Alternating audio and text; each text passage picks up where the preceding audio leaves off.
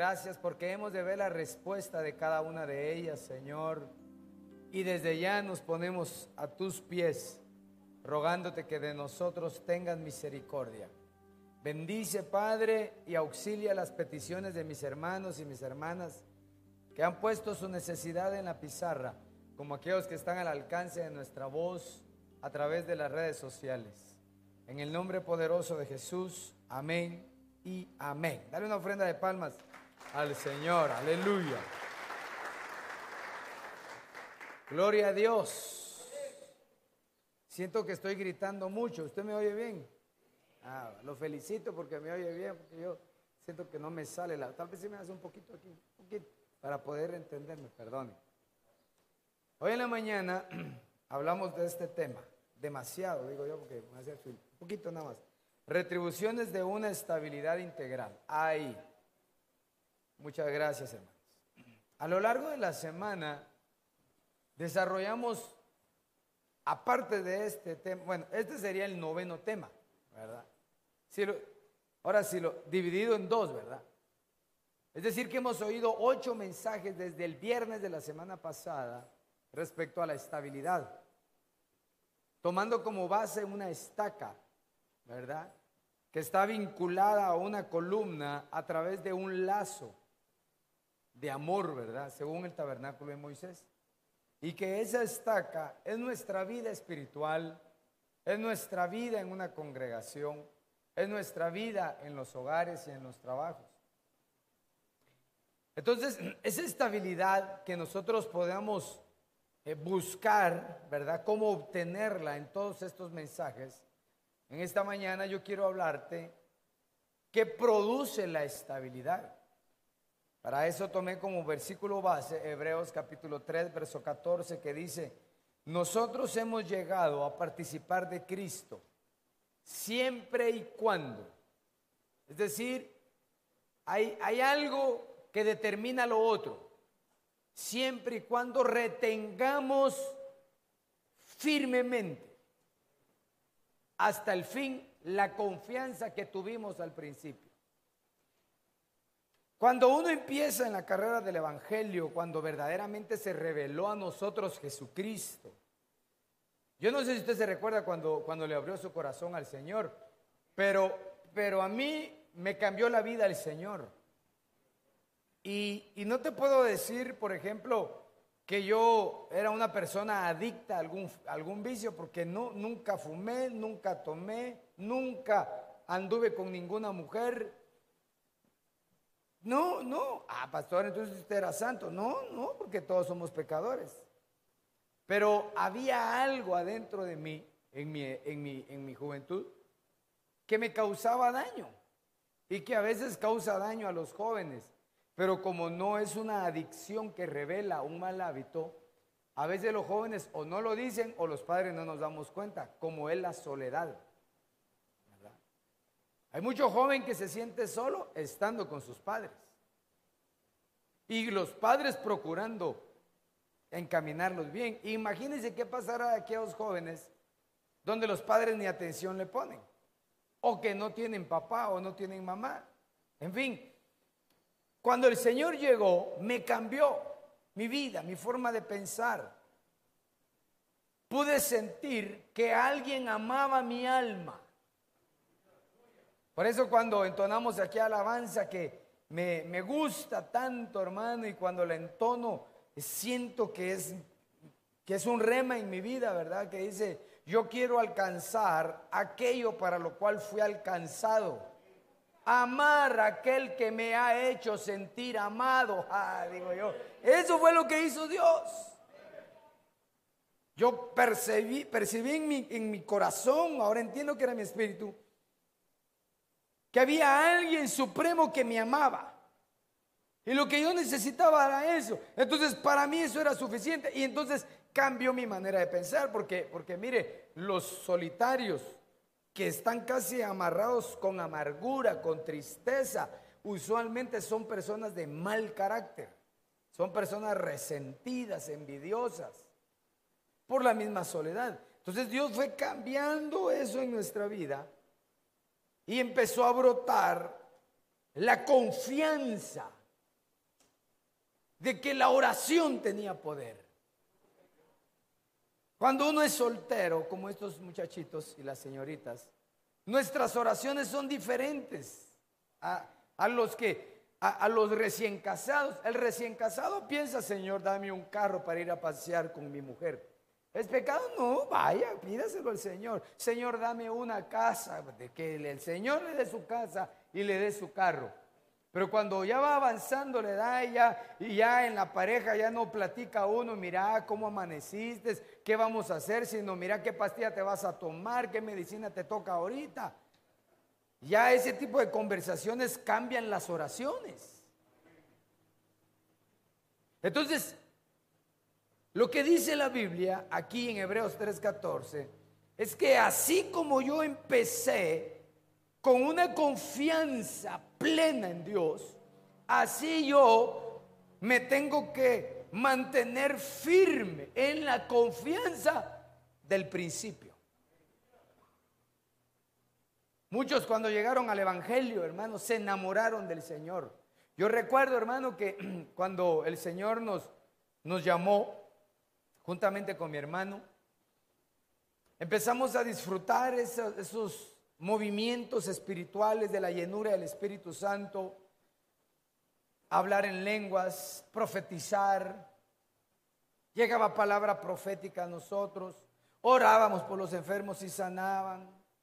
Abríamos la boca y saber qué decíamos, pero la gente se convertía. Y caminábamos con ciertos hermanos, no de la iglesia, sino que los veíamos sobre todo en retiros, que ahí uno conoce muchos hermanos que llega, a los retiros llegan los que quieren de Dios, ¿verdad? Y a lo largo de los años se fueron quedando. Yo podría contar con una mano, con una y me sobran los dedos. De aquellos que caminamos, empezamos y que hoy por hoy, más de 30 años después, no elevaron su vida espiritual. Y muchos se quedaron en el camino. ¿Qué pasó? ¿Será que Dios no les dio lo que ellos pidieron? ¿Será que Dios nos amó más a nosotros que a ellos? No, no, no, no. Creo que la diferencia está en retenerse firme en la confianza del principio. ¿Por qué es tan importante los principios? Porque cuando uno empieza, uno es mero humilde, hermano. Cuando uno empieza un trabajo, eh, buenos días, buenos días, buenos días. Cuando llega a la iglesia, buenos días, pastor. a los seis meses, puro gallito, ¿eh? exigiendo. Y si tiene privilegio, mandando y tronándole los dedos a todos. Y si profetiza, eh, quítese de aquí, mortal. Y pierde el concepto del principio. Si lo que nos levanta a ti y a mí es la humildad que yo tenga y toma Dios de eso y nos levanta. Entonces, en la mañana eh, vimos el término estable bajo el principio, ¿verdad? De, de, vamos a ver, de no te apartes. Estable, no te apartes. Josué no se apartaba del tabernáculo nunca. Ahí estaba Josué. Ezequías no se apartó del Señor. Y así vimos varios. Pero ahora quiero hablarte de la retribución por mantenerte estable, pero de la palabra firme. Por eso dice, retén con firmeza la confianza del principio. Cuando yo me mantengo firme y estable, Dios te va a empezar a ver a ti y me va a empezar a ver a mí. ¿Estás escuchando? Dios tiene sus ojos puestos en cada uno de nosotros. Mire pues, ¿usted cree que Dios tiene puestos los ojos en estas peticiones? Dios tiene puestos los ojos. Y tiene puestos los ojos en que si yo puse una petición, yo me mantenga firme. No en seguirle pidiendo la petición, aunque eso es importante, sino que me mantenga firme en mi vida espiritual. Veamos entonces y entremos al mensaje. Capítulo 12, verso 23 del libro de Deuteronomio dice, pero debe ser firme. ¿Debe ser qué? Firme. Vamos a ver el beneficio de la estabilidad llamada firmeza. Debe ser firme en cuanto a no comer sangre.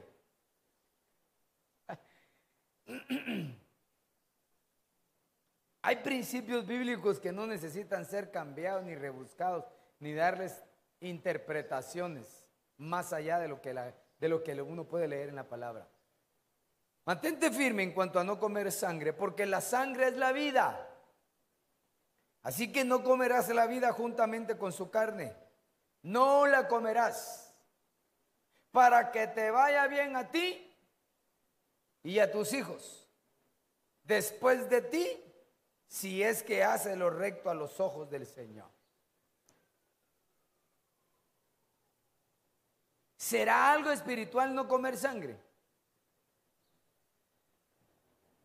Uno puede contextualizar espiritualmente la mayoría de los versículos, pero aquí yo no tengo que hacer ninguna contextualización espiritual, sino basarme en la palabra del Señor. Yo no sé si usted o alguien que nos esté viendo come sangre. No sé cómo es que hacen, la preparan. Aquí tenemos un preparador, ¿ya no? ¿No sabe?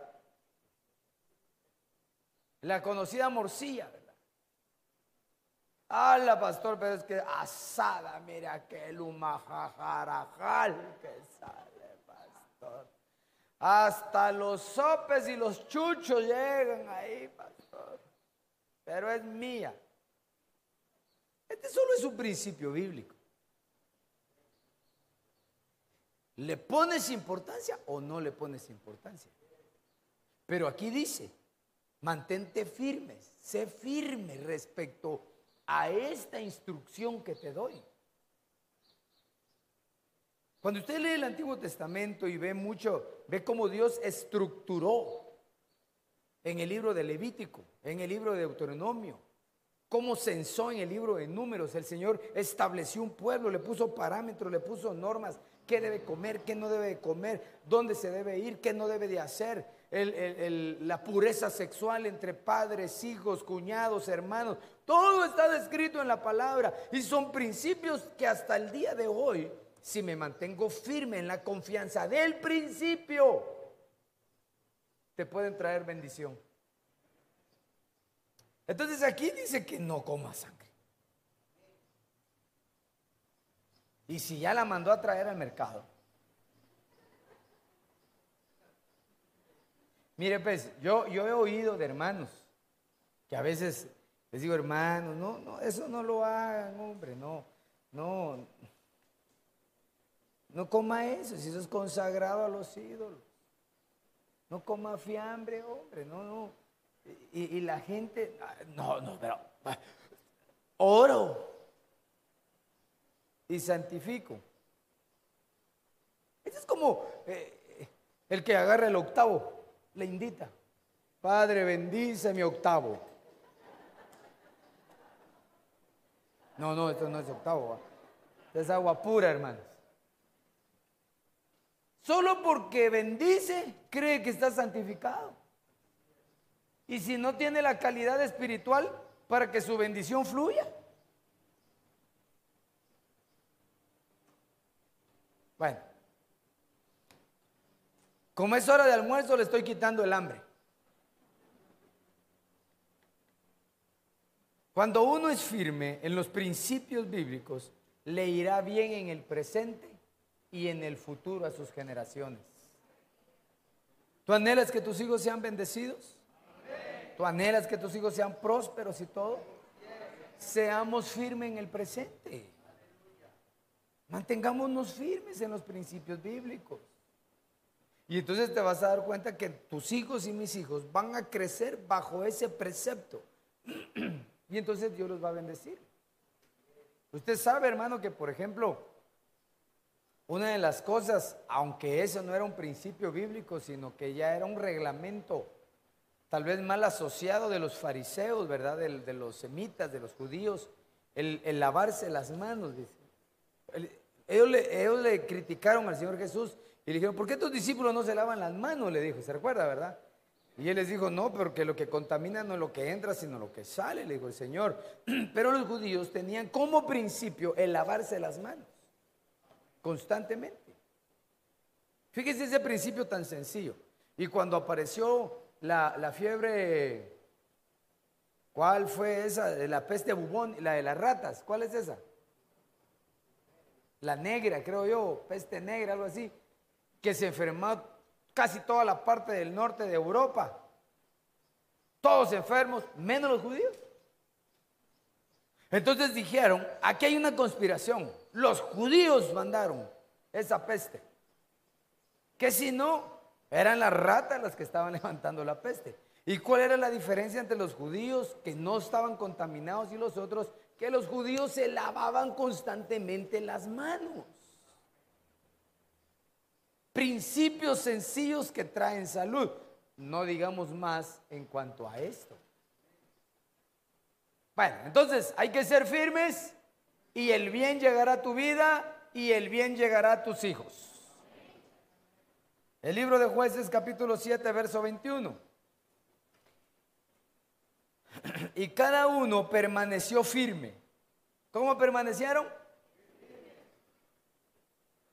Permaneció firme en su puesto, rodeando el campamento enemigo. Entonces el enemigo se espantó y dando gritos se echó a correr. Fíjese que aquí el pueblo de Israel estaba en una crisis de, de, un pleito, bueno, valga la redundancia, pleito, ¿verdad? Con los madianitas. Y Madián quiere decir rencilla, quiere decir pleito. Pero el mensaje era ese, mantente firme en tu puesto. Mantente firme en el lugar donde Dios te ha colocado. Pastor, pero es que me están cucando, pastor. Me están ofreciendo. Y yo, pastor, yo en el mundo era peleador callejero y a mí me gusta. Mm, mantente firme en tu puesto, no pelees. No pelees. Mantente firme. Ese es como, eh, el contexto sería aquel cuando dice la Biblia, eh, resistid al diablo. A veces dicen, es que el diablo es mi suegra, dice, la tengo que... No, no, ya es tu suegra, tu mamá suegra, no sé cómo le vas a decir. Resiste, mantente firme en tu puesto. Tienes tu privilegio, tienes tu lugar. Mantente firme. Pastor, pero hay problemas. Mantente firme. No te hagas o no, no lo abandones. Ese está como aquel versículo de Eclesiastés capítulo 10, ¿verdad? Cuando dice, aunque el rey se levante en cólera contra ti, no abandones tu privilegio, dice. Porque la mansedumbre es la madre del bien. Mantente firme. Cuando tus enemigos te están fastidiando, te están estorbando, te están haciendo pleito, están contra ti, a ti y a mí lo que la Biblia dice es mantente firme en tu puesto. No te estés moviendo, rodea el campamento, cubre el campamento, oremos por el campamento, mantengámonos firmes. Tenemos que mantenernos firmes porque hay madianitas alrededor, pero si yo me mantengo firme, el Señor enviará su ejército para traer espanto al ejército enemigo. Pero tiene que existir la firmeza. Dice que el ejército enemigo se espantó y daba gritos, dice, se asustó. Porque era cuando Gedeón llevaba los cántaros y las antorchas y las espadas y gritaban por la espada de Jehová y por la espada de Gedeón. Hermanos, se alborotaron los enemigos. Hermano, tú y yo tenemos enemigos a nivel personal, espiritual, familiar y congregacional. Eso no lo podemos evitar, pero sí podemos permanecer firmes para que el Señor envíe su ángel y les dé espanto a ellos. Y que los que tengan que retroceder sean ellos y no nosotros. Pero tenemos que tener firmeza, estabilidad. Esa es la retribución de los estables tus enemigos se echarán a correr de miedo. Por eso la Biblia dice, contra ti vinieron por un camino pero por siete caminos huirán, pero si hay firmeza. Pero estamos viendo llover y no nos arrodillamos, hermano. Estás viendo que se levanta uno, se levanta otro, se te levanta la familia, los hermanos, los tíos, los cuñados, todos se levantan. ¿Y no nos arrodillamos a orar? No, también hay que tener estabilidad espiritual. Que el Señor haga retroceder a nuestros enemigos en el nombre de Jesús. Segunda de Samuel, capítulo 23, verso 10. Eleazar, que quiere decir Dios ayuda, se mantuvo firme. ¿Cómo se mantuvo? Firme. Luchó con energía contra los filisteos, de tal manera que su brazo se le cansó y la espada con, con la que luchó contra ellos le quedó pegada en su mano. Aquel día el Señor le dio una gran victoria. Y cuando el ejército eh, lo supo, regresó al campo de batalla y recogieron el botín de la guerra. Mire cuando alguien se mantiene firme como Eleazar, Dios le va a dar la victoria en todos sus caminos. Los filisteos son figura de demonios, figura de espíritus inmundos. Y esos Hermano, abundan, hay un montón, son miles, son millones, pero más son los que están con nosotros, dice la Biblia. Yo tengo que mantenerme firme, tengo que mantenerme estable, luchar con energía, hermano, tomar eh, la espada que es la palabra del Señor, de tal manera que se pegue en nuestras entrañas, hermano, y luchar en contra de los filisteos. Con firmeza. Hermano, de repente alguien, ¿verdad? El de alabanza dice, ¿cuántos dan un grito de júbilo y ahí están, Va gritando, hermano. Ahora que griten los valientes, ay, ay, ay, hermano. Digo yo, esos parecen los valientes, pero de allá del trébol, así se llamaba el grupo. No, no, no se trata de gritar físicamente, se trata de pelear con firmeza. Que cuando tú sientas la presencia de un filisteo, llámese este un problema espiritual y a un físico, tú te recuerdes que nos ha sido dada una armadura la cual incluye la espada de la palabra de Dios en tu mano y que con ella no, no te la despegues de tus obras.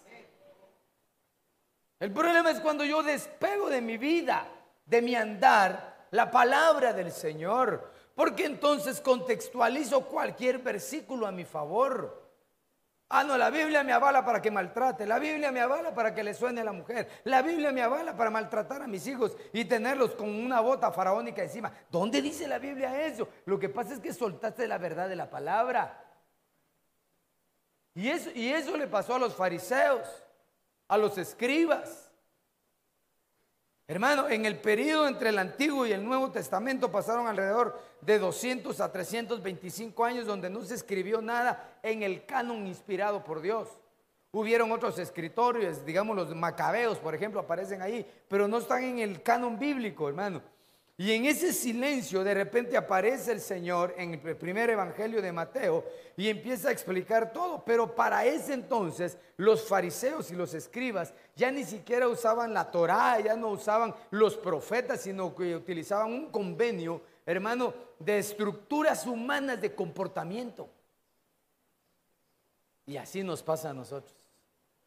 Cambiamos la verdad de la palabra por una nueva modalidad de vida. La palabra del Señor dice, ¿qué relación tiene la luz con las tinieblas? Y nosotros decimos, no, no, hay que ser misericordiosos, hay que estar abrazados hasta del diablo, de repente lo convertimos. Es que ustedes son muy cuadrados, no os unáis con yugo desigual, ustedes son cuadrados, ustedes son únicos. No, no, no, reprendemos primero, ese es un pensamiento de sectorismo, ¿verdad? Es, una secta y no somos una secta, nosotros reprendemos ese pensamiento, hermano. Nosotros somos nacidos de nuevo, lavados con la sangre de Jesucristo y que queremos encajar en la verdad divina que es su palabra. Mantente firme, Eleazar. Usted sabe, por ejemplo, hermano, que, que David, Dios bendijo, yo quisiera esa bendición, de las bendiciones, ¿verdad? De David, el rey David, la paz que tuvo el rey Salomón, ¿verdad, hermano? La sabiduría de Salomón, la destreza de Isaías, la revelación de Jeremías. Bueno, todo quisiera yo, ¿verdad? Pero David, hermano, Dios lo bendijo con, con gente valiente a su alrededor. Impresionante. La Biblia narra, por ejemplo, hermano, que él tenía los valientes de David son narrados en la Biblia. Unas versiones dice que eran 30 más 3, pero realmente fueron 36. No que la Biblia se contradiga, sino que la Biblia lo que hace cuando fue escrita, cuando escribió ahí eh, eh, el, profeta Samuel, ya se habían muerto tres y dentro de esos estaba Urias, que era un valiente de David. Pero cuando se escribió ya no estaba Urias, entonces no contaba.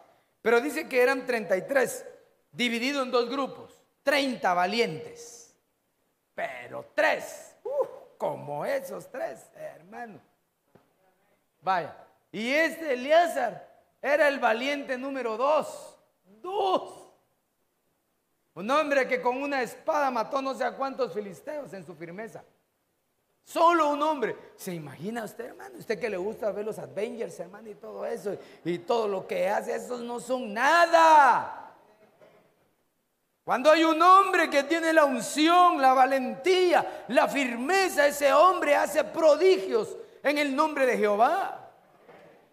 Hermano, está bien que haya traspasado cinco filisteos, cuatro. Si usted mismo que se mira así ponchado dice, ah, yo bien tanteo echarme fuerzas con unos dos, o tal vez con tres chiquitos, dice, ah, pero ya con, con 500. No era un hombre común. Elías, Jehová es ayudado. Jehová es mi ayuda. Y cuando usted lee, por ejemplo, hermano, el versículo, el versículo 9, eh, el, que estaba antes de él, hermano, era más tremendo todavía. Se llamaba Joseph Basebet. Era el número uno de los tres valientes de David. Y hermano, mire, yo, yo solo leo la Biblia y el Señor va ordenando todo en su camino. Todo. Mire, hoy en la mañana cuando yo hablaba de Josué, hijo de Num, resulta que Num, hermano, quiere decir perpetuo. Quiere decir estable. Y José Basadet quiere decir el estable, el que permanece siempre en reposo. El primer valiente de, de David era un hombre que permanecía en reposo pero era un guerrero de aquellos tremendos. ¿Quieres convertirte en un valiente del Señor? De esos que le vienen, como ponen en los memes, ¿verdad? Para consolarlo a uno le dicen, Dios no le manda eh, luchas ni batallas suaves a sus grandes guerreros. Y uno, ah, pues, este está como cuando, cuando en los trabajos le dicen a uno, mire, yo lo voy a contratar, pero usted es un empleado de confianza. ¿Algunos lo han contratado así? O solo en mi caso, todavía, solo en, mis tiempos decía, usted va a ser un empleado de confianza. Y uno se siente, aleluya, soy un empleado de confianza. Eso sí, no le vamos a pagar horas extras, tiene que estar de lunes a lunes. Pero usted es de confianza. Ah, mejor soy de desconfianza, digo yo. Y que me paguen todas las horas que estoy aquí metido. en la vida tenemos que ser valientes en el nombre de Jesús, hermano. No porque te lo diga alguien que te, ah, qué bárbaro hermano, hermana, esta es una mujer valiente. No, porque en cuando viene la crisis tú te levantas en el nombre de Jesús y sobre todo te mantienes firme. Firme. Quizás a veces con la cara un poco tristona o tristón, pero aquí estás. Aquí estás. No tienes que decirle a la gente, eh, ya vieron. No, no, solo estás. ¿Y cómo está, hermano? bien, gracias a Dios, bien tiene cara de que no, va, entonces ore por mí, no me juzgue, ore, ore, Padre, bendice, bendice a este pobre hermano, hay que orar unos por otros. Pero la firmeza no está en lo que gritas, la firmeza no está solo en eso, la firmeza está en tu estabilidad, tú estás parado. Aquí estoy, aquí estoy hermanos, aquí estoy hermanos. Y a ellos Dios les da no una victoria, como dice ahí, sino dice ahí una gran victoria. La estabilidad nos da victorias grandes, hermano. Lo que no podían hacer 15, 20, 30, 300 guerreros, lo hizo uno. Eleazar. ¿Por qué Eleazar? Porque Jehová lo ayudaba. ¿Y por qué lo ayudaba? Porque se mantuvo firme. Dios te va a ayudar, Dios te va a sostener, Dios te va a sacar adelante como consecuencia de tu estabilidad. Equilibremos esto. 1 Corintios 10, 12. Así que el que crea estar firme, terminamos entonces la serie de temas de la firmeza. Que el que crea que estar firme, tenga cuidado de no caer. Por eso preguntaba ayer y decía yo, ¿qué tanto conoces a Dios? No podemos ni siquiera dar una respuesta cabal. Porque le decía yo, me voy a juzgar yo como pastor. Si, usted me dice, ¿qué tanto? A ver, pastor, eh, lo quiero hacer una pregunta. ¿Qué tanto conoce usted a Dios? Y yo le digo, oh, mucho, mucho, mucho, mucho, mucho conozco a Dios. Más de alguno diría, qué mentiroso ese pastor. Qué elevado ese pastor. Qué creído. Bueno, ahí lo que usted quiera. Pero si yo le digo, me hace la pregunta, ¿qué tanto conoce? Ay, Dios, un poquito. Otro diría, ay Dios, qué pastor nos tocó, no conoce nada de Dios. Lo que tenemos que estar es firmes. Y si yo tengo firmeza, estabilidad, me tengo que cuidar. Yo siempre que platico con los jóvenes, les digo, cuídense. Bueno, que ustedes son jóvenes. Cuídense. ¿De qué me voy a cuidar? De no caer. Cuídense. Cuídense. Cuídense. Cuidémonos. ¿De qué? De no caer. ¿Caer en qué? En una falta. Hermano, uno puede caer de muchas formas. Las más graves es cuando cae de hecho uno. En una, en una, eh, en una actitud inmoral en una actitud inmoral sexual, en un pecado de adicción. Eso es físico, pero nosotros podemos caer porque nuestro amor decayó. Eso fue lo que le pasó a la iglesia de Apocalipsis. El Señor le dice, tengo algo contra ti. Estás caído. ¿Por qué? Porque dejaste tu primer amor. Así le dice. Mira de dónde has caído. estás caído.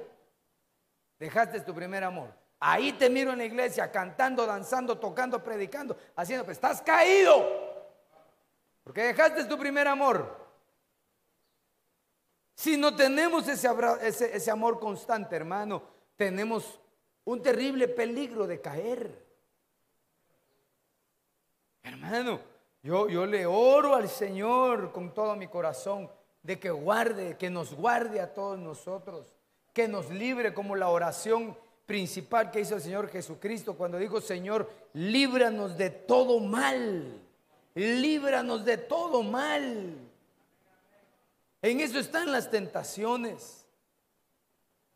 Hebreos, hermano, dice, sea pues vuestro lecho marital sin mancilla, porque al adúltero y al fornicario lo juzga Dios.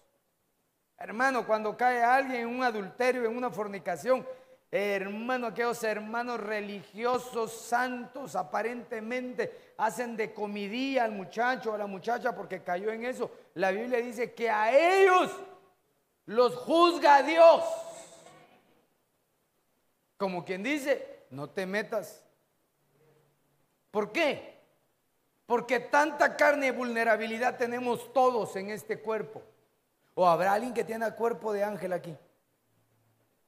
¿Ah? Vamos a ver.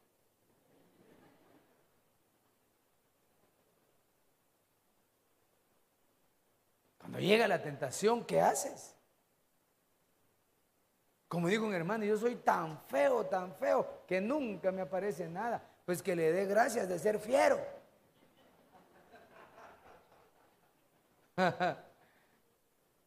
Porque cuando el físico compromete, yo conocí hermanos feos, pero que las mujeres les gustaban los feos. Hasta que fue entendiendo que ese problema de atracción del sexo opuesto desmedido desordenado, se debe a una influencia espiritual de seducción. Yo le ruego al Señor que ninguno de nosotros, yo, no tenga ese espíritu. Porque hay quienes se sentirían halagados o halagadas. Al hermano, es que mira, a mí las mujeres, viera cómo me buscan, me mandan WhatsApp, qué guapo, ¿cómo estás? Ten cuidado, hombre. No creas que te lo están diciendo, no creas que te lo está diciendo la mujer, el diablo te lo está escribiendo. ¿De veras, pastor? Así es. Así es, mis hijos, así es. Porque la intención es hacerlo caer. Entonces yo esta semana que me he sentido estable, hemos orado, predicado toda la semana, que vengan, nada que vengan los problemas. Cuidemos de no caer. Mm. Estables. Estables, pero mira con quién te juntas. Estables, pero mira con quién hablas. Porque la estabilidad trae bendición, mis amados. Y, y esta semana en particular, hay cosas que yo desconozco y cosas que no desconozco a nivel espiritual, pero que las guardo en mi corazón y cuando las veo cumplido me regocijo porque, porque veo el cumplimiento de lo que Dios ha puesto en mi corazón. Y yo deseo que tú y que todos nosotros empecemos a vivir una vida diferente espiritual. Que seamos firmes, hombre. Que apartemos la mentira de nuestra boca. Que apartemos el engaño. Que adornemos nuestro cuello con la misericordia y con la verdad. Que la sostengamos para que el favor de Dios venga sobre nosotros. Y que no seamos descuidados, hermanos. No seamos descuidados. ¿Por qué? Porque Dios va a traer una bendición especial para nosotros. Y de hecho, hoy es un día de una bendición especial. Quiero concluir con este versículo. Con este terminé en la mañana porque creo que en él está encerrado el rema de la semana de la oración. Si ustedes obedecen, es decir, si nosotros obedecemos en todo, con todo cuidado los mandamientos que hoy nos manda cumplir. Y si aman al Señor su Dios,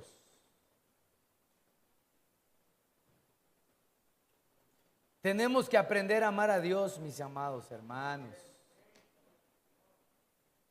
Si amamos al Señor y le servimos con todo nuestro corazón y con toda nuestra alma, entonces Dios va a derramar una bendición sobre tu vida en tiempos diferentes.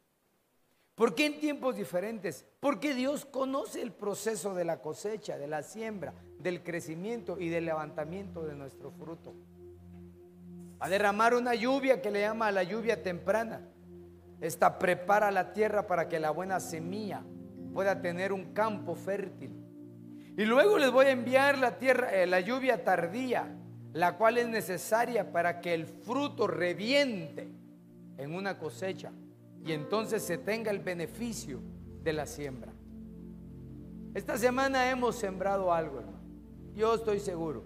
Yo estoy seguro que tú has venido a sembrar algo de parte del Señor en bien para tu vida, en bien para los tuyos. Esa es la lluvia temprana.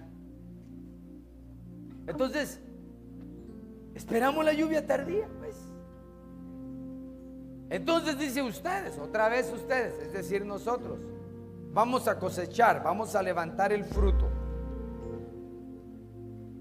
Y dentro de ellos existe el grano, el vino y el aceite. Cada uno prepara al otro. Son, es como la habilitación de receptores. Yo viene a mi memoria desde la madrugada el versículo de Apocalipsis cuando habla, ¿verdad?, del caballo negro y de la balanza. Y pone la diferencia, la carencia, ¿verdad? Todo va a estar caro. La carencia y el exagerado del precio.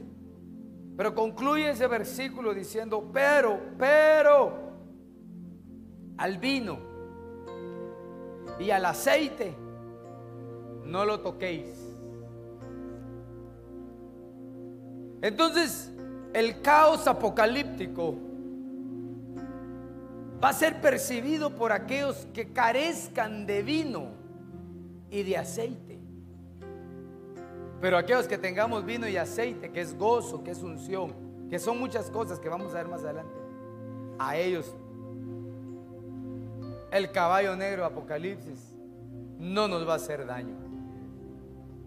Pastor, y ya, y ya está cabalgando, oh, hace mucho tiempo. Y en esta temporada aún más se ha visto la administración de cómo cabalga el caballo de la escasez, de la falta de trabajo. Y no es porque alguien no tenga trabajo, porque yo he visto gente que no tiene trabajo y es cuando más ha tenido, porque ha aprendido a confiar en Dios. Ponte de pie, por favor.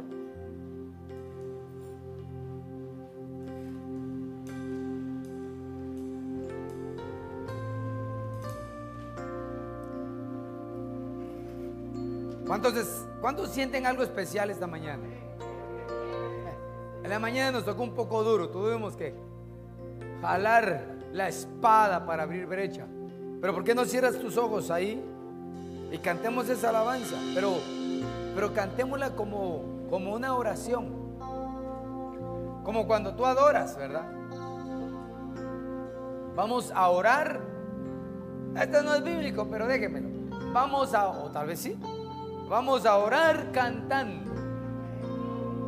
Es decir, vamos a pronunciar una oración que todos la sabemos, pero cantando. Y esa es esta alabanza. Cantemos al Señor.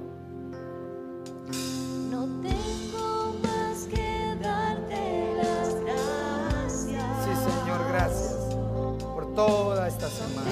No tengo más que darte mi vida. Sí, Señor, gracias. Porque nos has dado la fuerza, Señor, el vigor, la revelación. Para dar la estatura de Jesús. Gracias porque mi familia me ofrenda, Señor. Gracias. No tengo más que darte las gracias. No tengo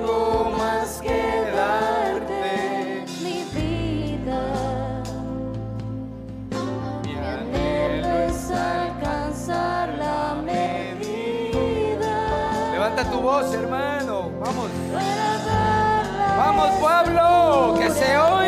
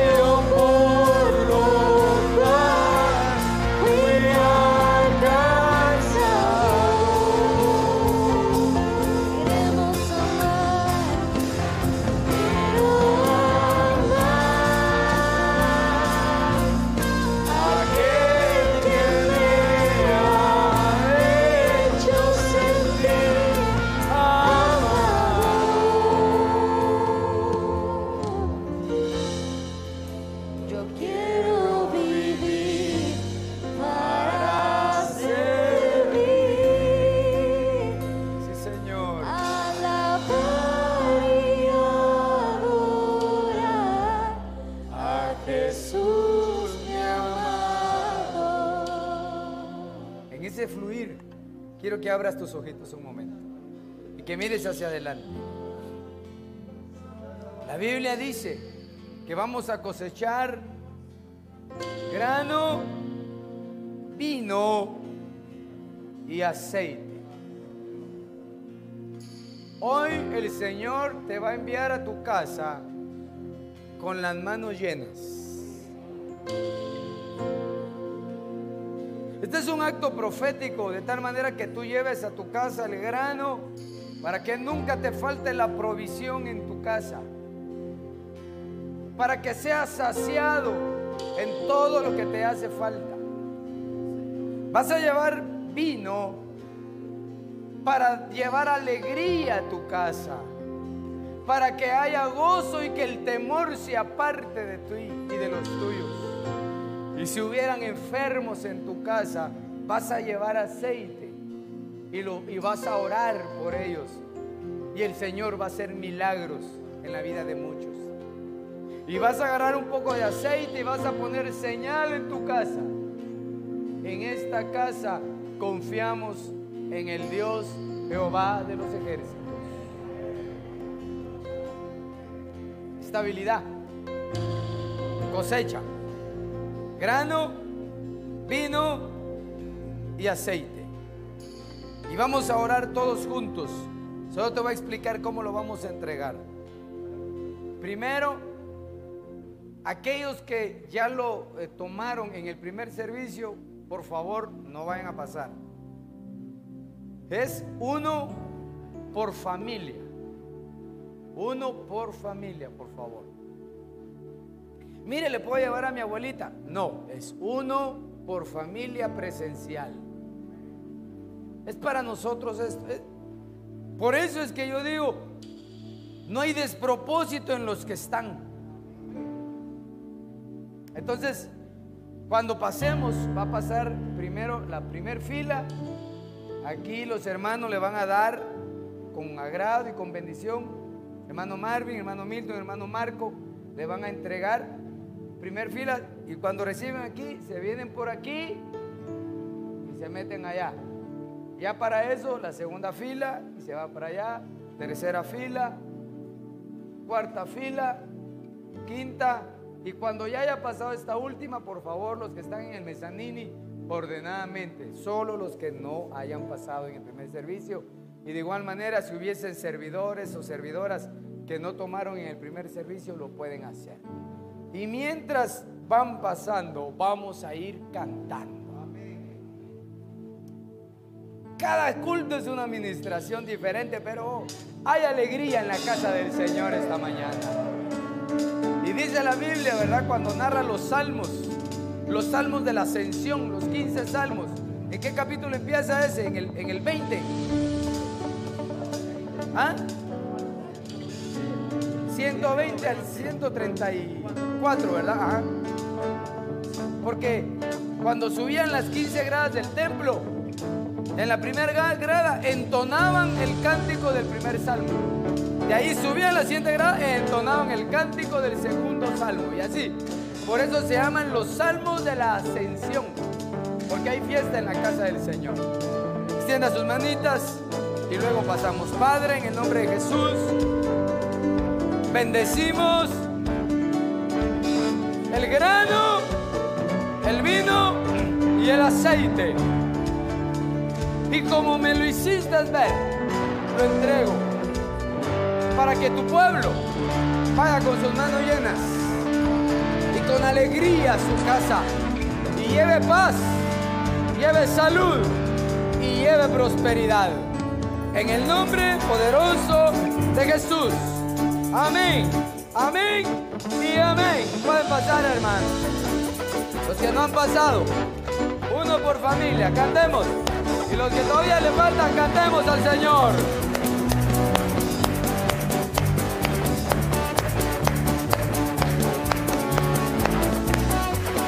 Bendice a tu pueblo, Padre.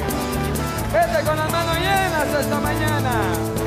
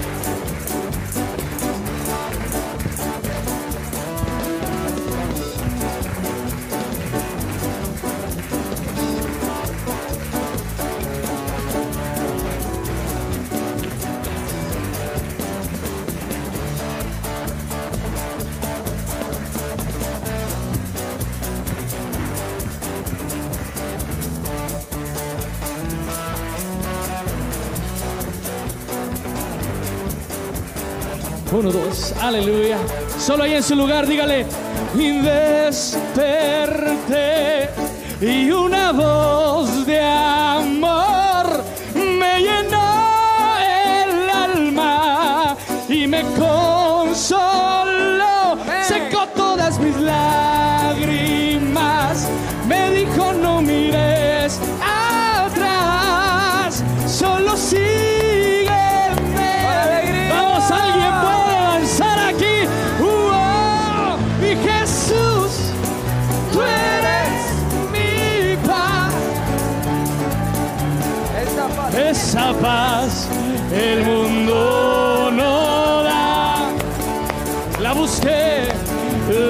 busqué, mas no la hallé. Yo solo en ti la he. Vamos a dejar que adoren las arpas. Vamos con ese violín.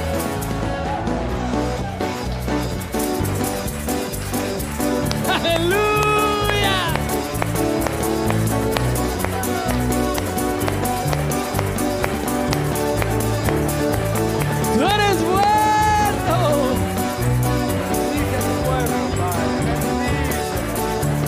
¿Cuántos saben que Dios es bueno? ¿Quién cree que Dios es bueno? Dígale. Y bueno es Dios, siempre fiel. Puso un canto nuevo en mi corazón. Bueno es Dios. En la oscuridad brillará su amor. Bueno es Dios, bueno es Dios, siempre fiel. Solo tu voz, solo tu voz, bueno es Dios, bueno es Dios, siempre fiel. Puso un canto, alza tu voz, pueblo, y bueno es Dios.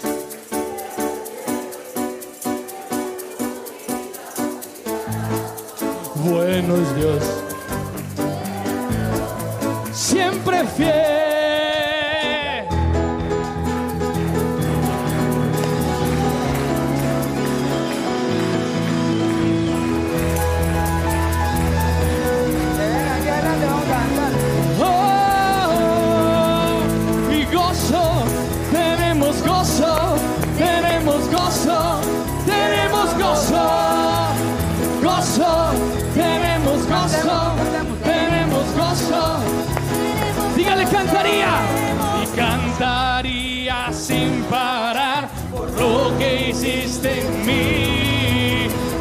Danzaría siempre Dios por tu gran amor.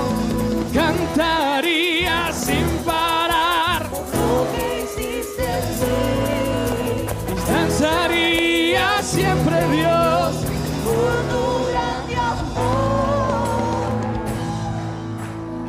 ¿Cuántos tienen gozo verdaderamente esta mañana?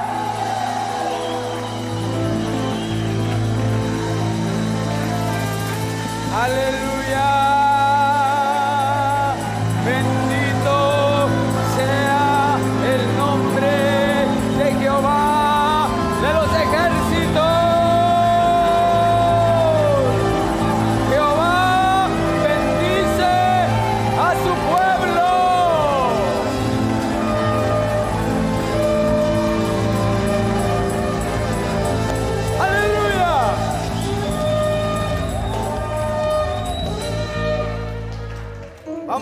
Tenemos 10 minutos.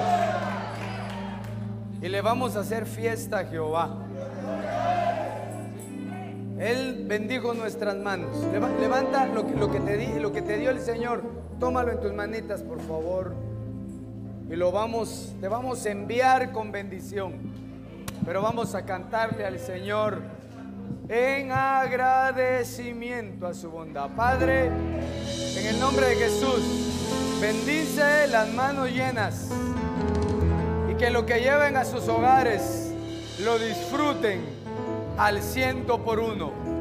Y hoy, Señor, no nos resta más que darte a ti toda la gloria, toda la honra, desde hoy y para siempre. Aleluya. Cantemos al Señor. Ahí en tu lugar vas a danzar, vas a cantar, porque estamos agradecidos con el Señor. Aleluya. Cuando dan gloria a Dios. Dígalo. El Señor es mi fuerza, es mi escudo, mi fortaleza. No no temeré, porque mayor es el Señor, es poderoso, es vencedor, es mi escudo, mi protector. No temeré porque mayor es el Señor, es poderoso, es vencedor. mi escudo, mi protector. No temeré,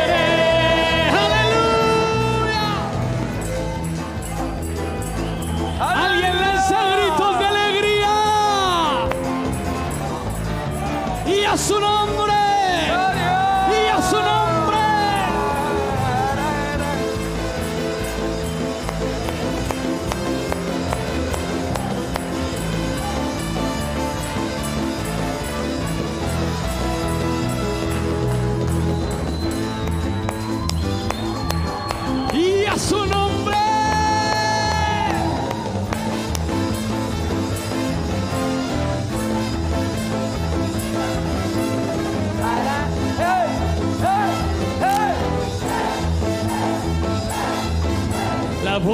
mi amado, la voz de mi amado, Se oye ya. ya viene sobre los montes y collados, ya viene. Saltando sobre los montes Mi amado, mi amado habló y me dijo, levántate amada mía, hermosa mía porque aquí ha pasado el invierno, se ha marchado la lluvia, se fue, se han mostrado las flores del campo y el tiempo de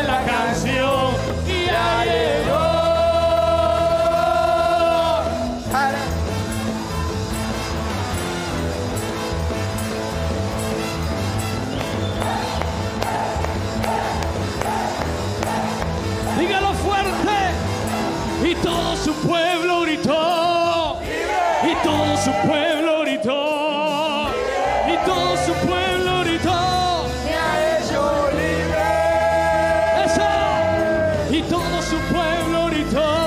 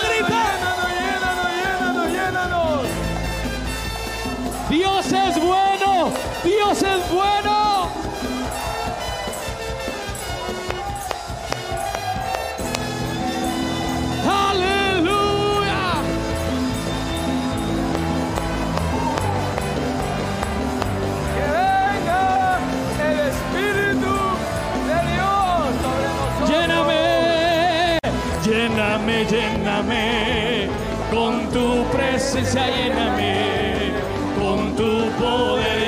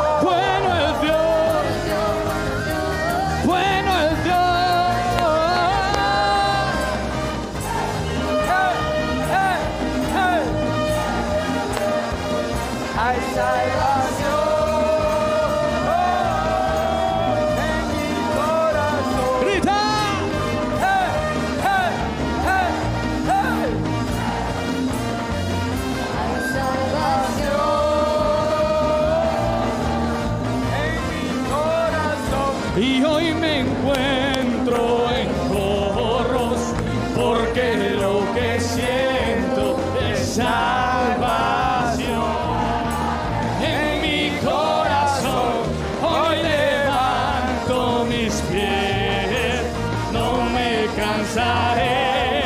Ay,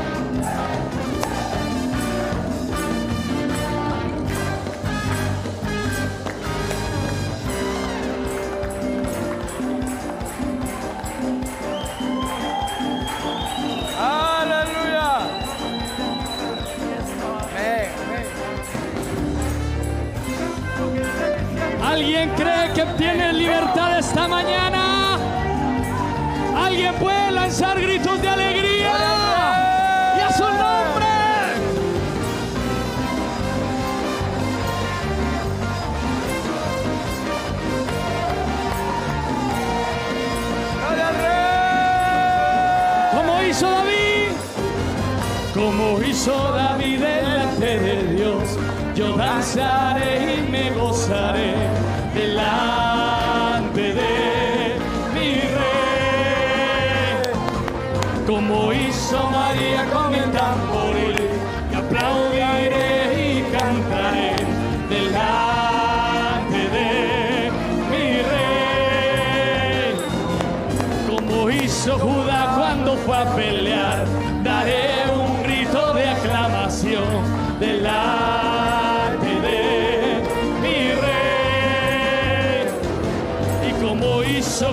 hizo Josué